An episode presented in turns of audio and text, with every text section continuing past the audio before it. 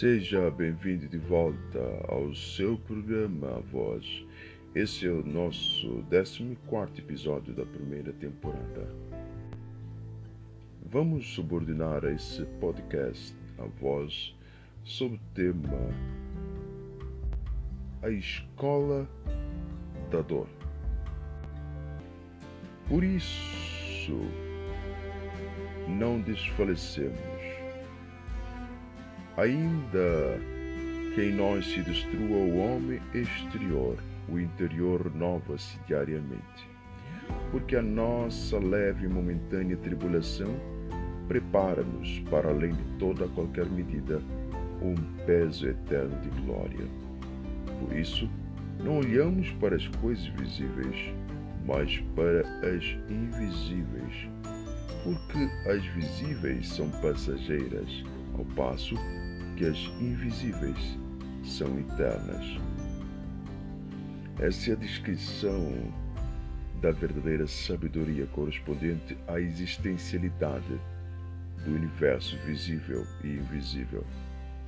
Aqueles que carregam a sabedoria de entender e contemplar o reino primário, a escala da vida soberana, além da terrena, na verdade, são aqueles que têm a clareza de si próprio como seres que foram destinados a grandezas significativas além de meras palavras. Nós entendemos que há sim um mundo uh, invisível e existe um mundo invisível. A física quântica a NASA, as universidades e tantos outros compêndios e cientistas têm trazido para nós uh, um pouco dessa realidade. Mas o que nós precisamos, na verdade, é entender que nós carregamos a vida daquele que é o Criador de todo o universo, visível e invisível. Deus soprou a sua vida dentro de nós. E a vida que Deus soprou não é vida material, efêmica, decadente e perecível, corrupta, mas aquela vida que é eterna.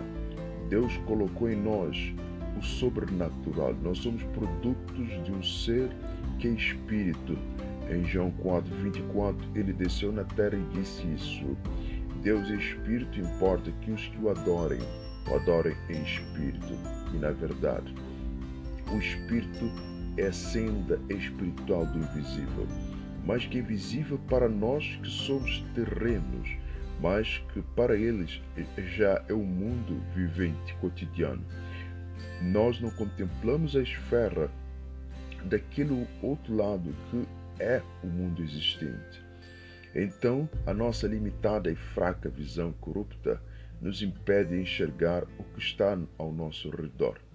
Mesmo que nós não olhemos para os pequeníssimos corpúsculos como protões ou neutrões ou fotões que hoje já fazem parte da ciência, foi descoberta essa nova particularidade da existência de seres. Esses, ah, na verdade, seres minúsculos invisíveis à vista desarmada é, não só existem, mas fazem parte do nosso mundo. Dessa forma, nós devemos contemplar que o que nós vemos, ele é finito, ele passa, ele murcha. A concentração da tua vida não pode ser pelo que estás contemplando agora. A dor que nós carregamos, o que tu estás passando, deve ser na verdade, uma perspectiva, uma percepção dentro do plano ou da visão, da concepção de que é algo passageiro. Concentre tua mente naquilo que ah, é eterno.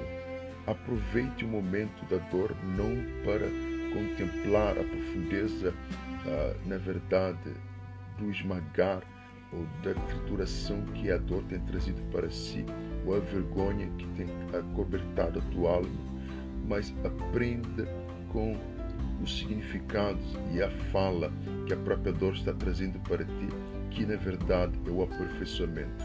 Nós devemos contemplar da janela da dor a instrução que da parte de cima a dor traz para nós. Sempre vem embalado na dor um ensino concernente à nossa preparação para a eternidade. Não olhe para a dor como muitos contemplam, mas olhe para a dor tal como Salvador. Ele olhou para a cruz como caminho para a glorificação da raça humana, para, na verdade, a criação de novo Adão. Contemple que a dor lhe fará, ou lhe fará, depois desse momento, um, na verdade, um ser melhor. Olhe para a dor como um caminho que Deus está lhe indicando, a saída do teu deserto, tal como o povo contemplou no deserto. Há uma terra que mana leite e mel, e Deus está lhe levando para essa terra. Então, alegre-te